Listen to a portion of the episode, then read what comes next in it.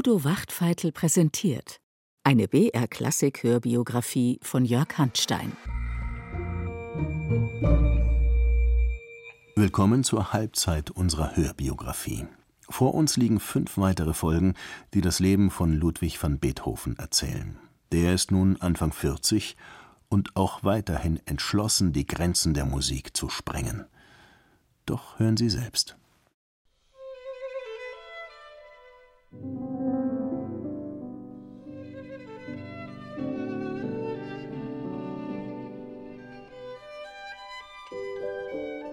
Zaghaft und still, ja unschlüssig beginnt die Musik. Die Violine spielt dem Klavier ein Motiv zu, einen leisen Ruf, eine bange Frage. Das Klavier weiß auch nicht weiter, und so sucht die Violine selbst nach einer Antwort. Aber die Melodie findet nicht vorwärts, hat keine Richtung, kreist versonnen in sich selbst. Die Harmonie hängt in der Luft. Beginnt so ein Werk von Beethoven? Ergebenheit, innigste Ergebenheit in dein Schicksal. Du darfst nicht Mensch sein, für dich nicht, nur für andere. Für dich gibt's kein Glück mehr als in dir selbst, in deiner Kunst.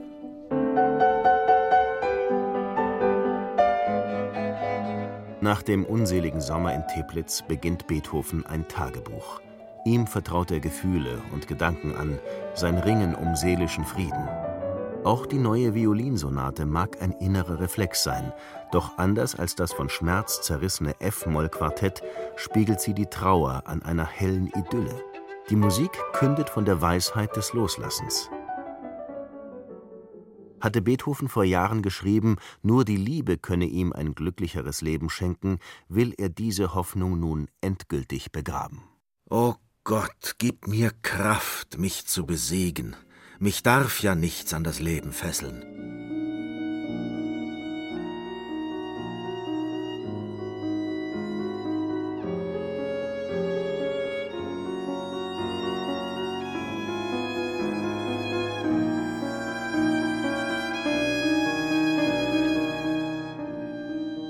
Wenn auch im Tagebuch von Kampf die Rede ist, die Zeit der heroischen Taten ist vorbei. Beethoven wird jetzt 43 und seine künstlerische Entwicklung bleibt auch nicht stehen. Muss denn Musik immer unter Spannung stehen, Energie freisetzen, vorwärts stürmen? Kann sie nicht auch schweben, die Zeit stillstellen? Eine lyrische Ader hatte Beethoven schon immer, aber die Erzherzog Rudolf gewidmete Violinsonate ist nun wirklich eine Kehrtwende nach innen.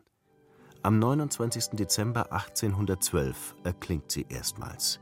Es spielen seine kaiserliche Hoheit und der große Geiger Pierre Rode. Das kleine Silvesterkonzert im Palais Lobkowitz könnte ein Aufbruch sein. Doch das Jahr 1813 bringt wenig Musik hervor. Meine Gesundheit ist nicht die beste, und unverschuldet ist meine sonstige Lage wohl die unglücklichste meines Lebens musste Fürst Kinsky unbedingt einen halsbrecherischen Galopp reiten, musste Fürst Lobkowitz die Wiener Opernbühne finanzieren, dieses Fass ohne Boden. Nun ist der eine tot und der andere nahezu pleite. Um an sein Jahresgehalt zu kommen, muss Beethoven verdrießliche Prozesse führen. Hab ich es doch mit einem fürstlichen Lumpenkerl zu tun. Statt über eine Anzahl Tekte nachzudenken, muss ich nur immer eine Anzahl Gänge machen. Trotzdem geht er noch einem Lieblingsplan nach, der leidenden Menschheit zu dienen. Einem Beamten, der in Graz Wohltätigkeitskonzerte für arme Klosterschwestern veranstaltet, schickt er großzügig Musik. Beethoven nimmt nie etwas, wo es für das Beste der Menschheit gilt. Aber er freut sich sehr über den Wein, der als Dank zurückkommt.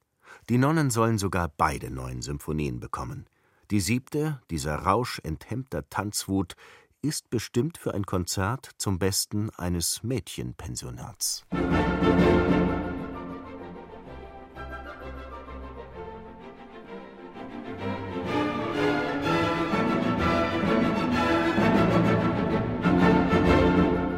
Das Wohltätigkeitsprojekt liegt Beethoven am Herzen, aber die neuen Symphonien muss er dann doch für sich behalten. Man kann nie wissen. Er versucht, in Wien selbst Konzerte zu geben, zu seinem eigenen Benefiz. Den könnte er dringend gebrauchen. Doch der Plan zerschlägt sich. Nach dem Staatsbankrott herrscht in Wien kulturelle Depression. Und Beethoven steckt noch immer in der Krise. Es ist ihm nicht gelungen, die Trauer um die verlorene Liebe zu besiegen. O schreckliche Umstände, die mein Gefühl für Häuslichkeit nicht unterdrücken, aber deren Ausführung. O Gott, Gott, sieh auf den unglücklichen Beethoven herab. Lass es nicht länger so dauern. Auch auf der großen politischen Bühne kann es so nicht weitergehen. Europa wird von Napoleon ausgeblutet. Hunderttausende von Menschenleben hatte sein Russlandfeldzug gekostet.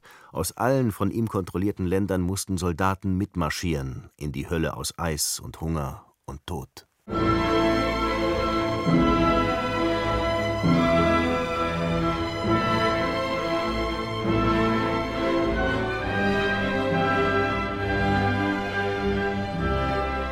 Es ist der letzte entscheidende Kampf, den wir bestehen für unsere Existenz, unsere Unabhängigkeit.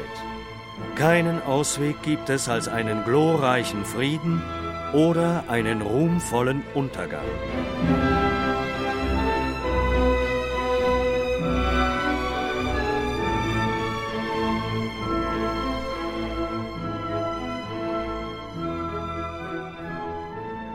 Der König von Preußen, nicht gerade ein Held, muss sich der Stimmung gegen Napoleon beugen.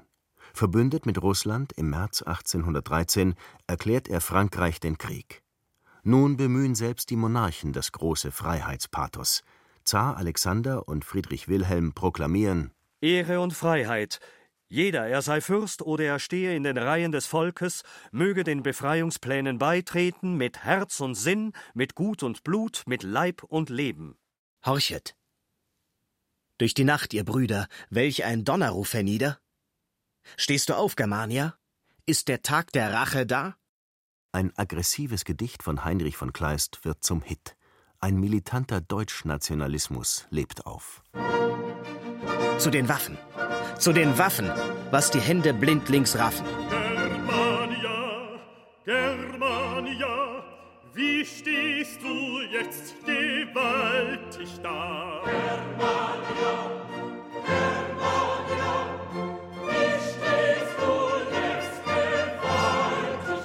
Beethovens Beitrag zu diesem Thema trägt den Titel Germania. Zunächst aber, im Juni 1813, bringt der englische General Wellington Napoleon eine entscheidende Niederlage bei. Die Schlacht bei Vittoria beendet seine Herrschaft in Spanien. Schlachten sind auch in der Musik sehr beliebt. Der Erfinder Johann Nepomuk Melzel hätte gern eine solche für seine grandiose Musikmaschine, das Panharmonikon. Beethoven, dem Melzel auch Gehörmaschinen baut, soll sie komponieren. Die unförmigen Hörrohre helfen zwar kaum, aber er macht gerne mit. Wellingtons Victory Vittoria. Eine große Siegesouvertüre auf Wellington.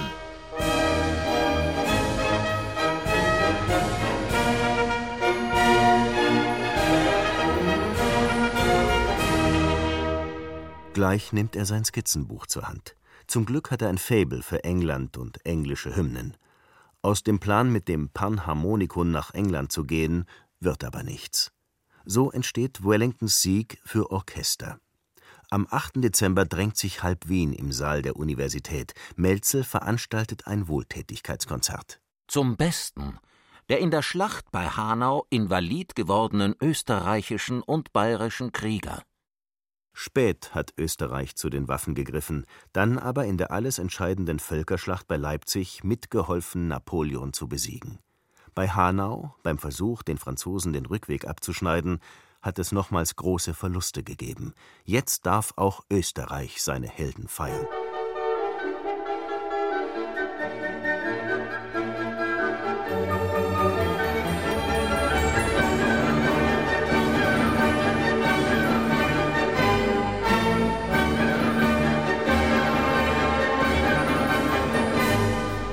Beethoven steht plötzlich im Rampenlicht der breiten Öffentlichkeit.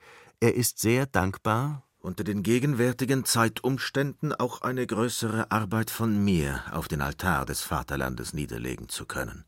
Und er ist froh, endlich die siebte aufführen zu dürfen. Er steht sogar am Pult, obwohl er leise Stellen nicht mehr hört. Er dirigiert wie üblich, beim Piano sich klein machend, beim Forte mit rudernden Armen sich hoch aufreckend. In der Probe ist das, so ein Mitwirkender, sehr schief gegangen. Beethoven hatte sich ganz unter dem Pulte verkrochen. Beim Crescendo wurde er wieder sichtbar, hob sich immer mehr und sprang in die Höhe, wo nach seiner Rechnung das Forte beginnen musste. Da dieses ausblieb, sah er sich um, starrte das Orchester erschrocken an, dass es noch immer Pianissimo spielte, und fand sich erst wieder zurecht, als das längst erwartete Forte endlich eintrat.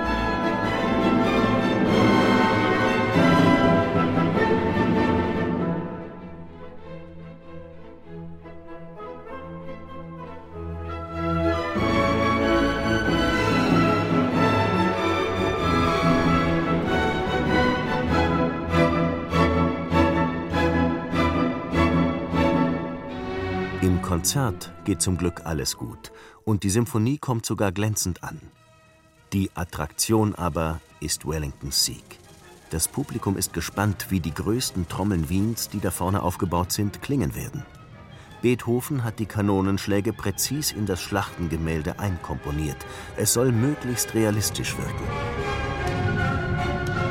Der österreichische Beobachter berichtet: Immer näher wälzt sich das Schlachtengewühl das Geräusch des Kleingewehrfeuers und der Donner des Geschützes.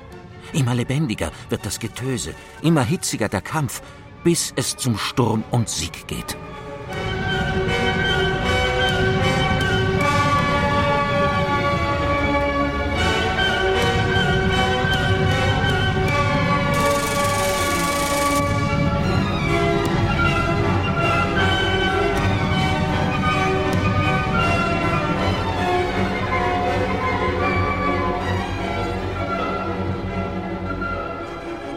Publikum gerät nun wirklich aus dem Häuschen. Beethoven wird gefeiert wie niemals zuvor. Und das für ein effektvolles Getöse. Dabei weiß jeder Experte, dass Tonmalerei musikalisch minderwertig ist. Ohne Scheu vor Beethovens sonst hochverdienter Autorität kann ich frei aussprechen, dass die ästhetische Ansicht, auf der das Ganze beruht, weder genial noch auch irgend neu ist. Ach du erbärmlicher Schuft, was ich scheiße, ist besser, als was du je gedacht. Wenn es auch dem feinsinnigen Kenner peinlich ist, Wellingtons Sieg bringt den Durchbruch. Das Wohltätigkeitskonzert wirft 4000 Gulden ab und muss wiederholt werden. Anfang 1814 kann Beethoven endlich Konzerte zum eigenen Vorteil geben. In Scharen strömen die Leute herbei und jubeln. Das Allegretto der siebten wird zum Hit. Nur die achte Symphonie findet etwas weniger Anklang. Weil sie viel besser ist.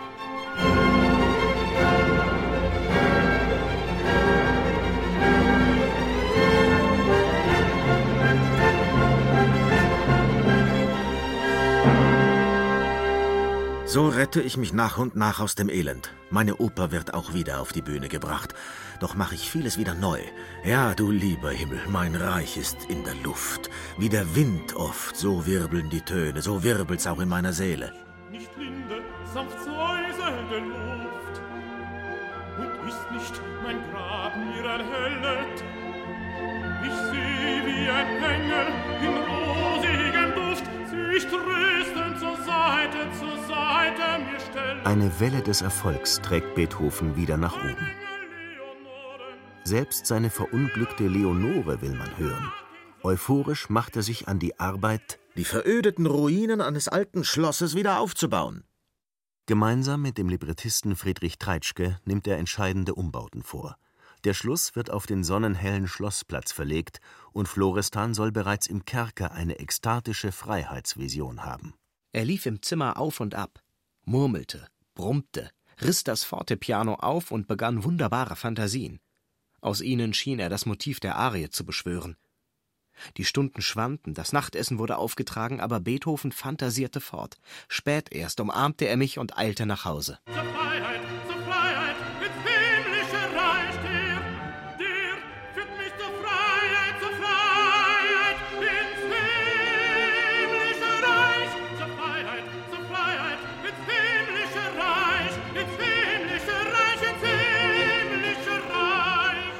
Während alle Welt auf Beethovens Oper wartet, erwacht auch bei seinen Freunden die Neugier. Irgendwo zwischen seinen Notenstapeln soll noch ein großes Klaviertrio schlummern.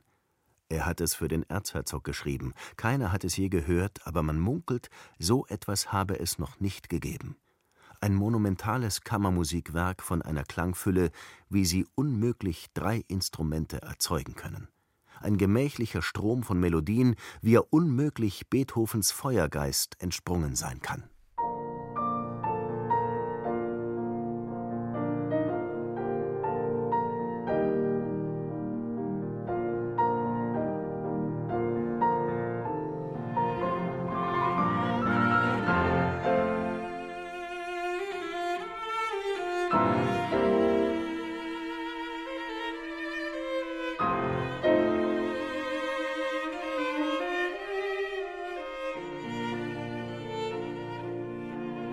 Am 11. April erklingt das Trio öffentlich in einem Wiener Hotel. Erzherzog Rudolf kann dort natürlich nicht auftreten, und so sitzt Beethoven selbst am Klavier. Mal ist er zu laut, mal gar nicht zu hören. Er hört seine leisen Töne selbst nicht mehr.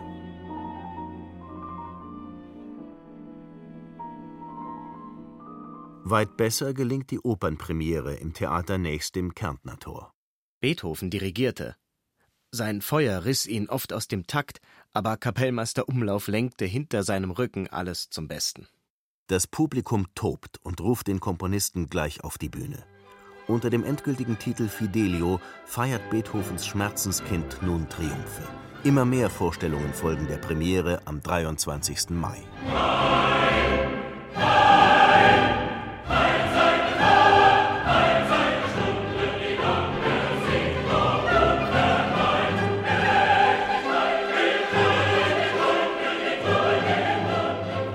Der Befreiungskrieg hat sich inzwischen zugespitzt. Die Alliierten haben sich durch Frankreich gekämpft, Paris eingenommen, Napoleon abgesetzt und verbannt. Am 31. Mai wird mit Frankreich ein versöhnlicher Frieden geschlossen.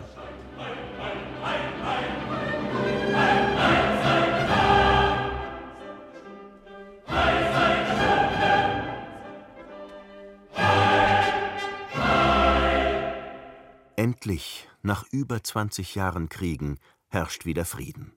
Aber auch Freiheit? Kaiser Franz und Fürst Metternich laden zum großen Kongress nach Wien. Die Landkarte Europas soll neu gezeichnet werden, die Ordnung wiederhergestellt, Kriege künftig verhindert werden. Ab Herbst 1814 tummeln sich in Wien mehrere gekrönte Häupter sowie Abordnungen aus 200 Staaten und Städten, dazu Geschäftemacher und Künstler, Glücksritter und Kurtisanen. Es gibt, so staunen die Wiener, Vergnügungen für alle, Jagdpartien und Volksfeste, Tanzbälle und Staatsbankette. Weil das Massaker mit den Menschen einmal aufgehört hat, so fängt jetzt der Krieg mit den Ganseln, Anten, Ochsen, Hirschen und Wildschweinen an. Da muss alles, was fliegt, kriecht und schwimmt, für einen allgemeinen Frieden über Klingen springen. Inmitten des großen Fressens wittert auch Beethoven seinen Vorteil. Er könnte, etwa mit repräsentativen Konzerten, die Aufmerksamkeit der europäischen Größen auf sich ziehen. Er komponiert eine Kantate über den glorreichen Augenblick.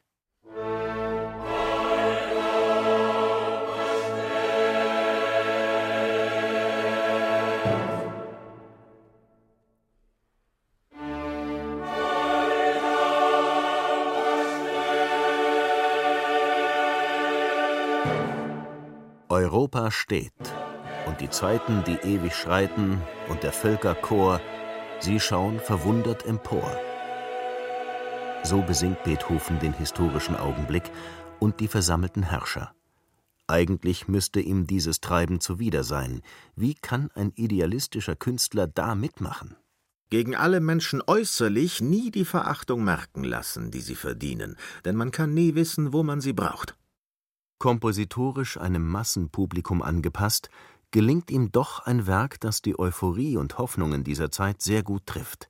Ein bisschen Menschheitspathos ist auch dabei, und so endet der glorreiche Augenblick mit weltumspannendem Jubel.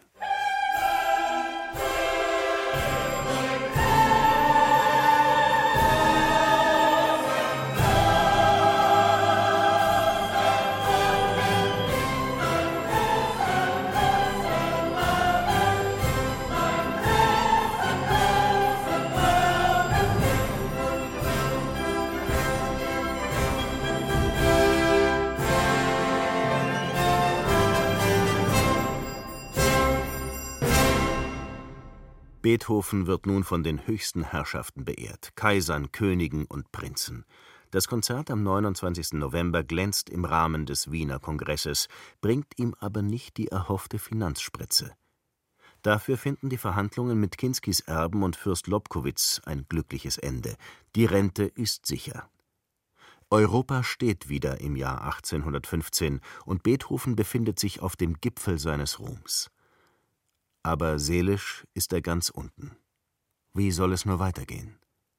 Er möchte an einer kleinen Kapelle nur noch Musik zur Ehre des Allmächtigen schreiben. So mögen die letzten Tage verfließen und der künftigen Menschheit. Oder soll er lieber auf dem Land bleiben? Mein unglückseliges Gehör plagt mich hier nicht. Allmächtiger im Walde, jeder Baum spricht durch dich. In einer solchen Waldgegend ist Ruhe. Ruhe, ihm zu dienen. Beethoven schmiedet wirklich seltsame Pläne. Ein Bauerngut. Dann entfliehst du deinem Elend.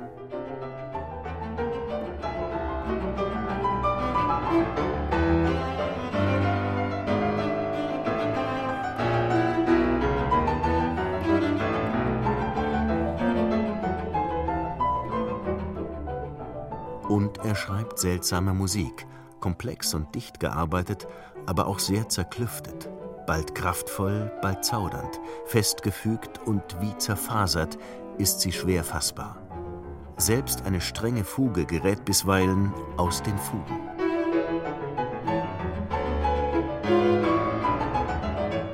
Mit zwei Cellosonaten erkundet Beethoven eine neue Welt. Im Herbst wird er auch noch krank. Aber sein Bruder Kaspar Karl ist schlimmer dran, im letzten Stadium der Schwindsucht. Beethoven muss ihn unterstützen. Er braucht viel, muss sich Pferd und Wagen halten, um leben zu können. Sein Leben ist ihm sehr lieb, so wie ich das meine gern verlöre. Am 15. November geht es zu Ende. Mein armer, unglücklicher Bruder ist eben gestorben. Er hatte ein schlechtes Weib.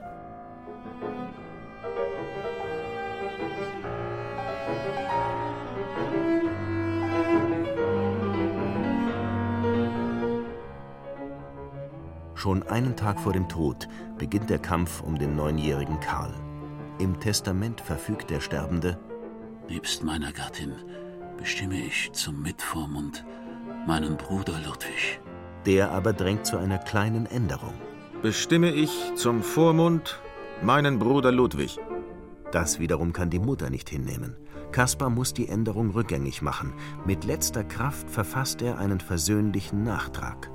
Ich will durchaus nicht, dass mein Sohn von seiner Mutter getrennt werde. Nur durch Einigkeit kann der Zweck erreicht werden. Daher empfehle ich zum Wohl meines Kindes meiner Gattin Nachgiebigkeit, meinem Bruder aber mehr Mäßigung. Beethovens Versuch, diesen Nachtrag zu tilgen, misslingt. Nun wird auch sein Leben etwas aus den Fugen geraten.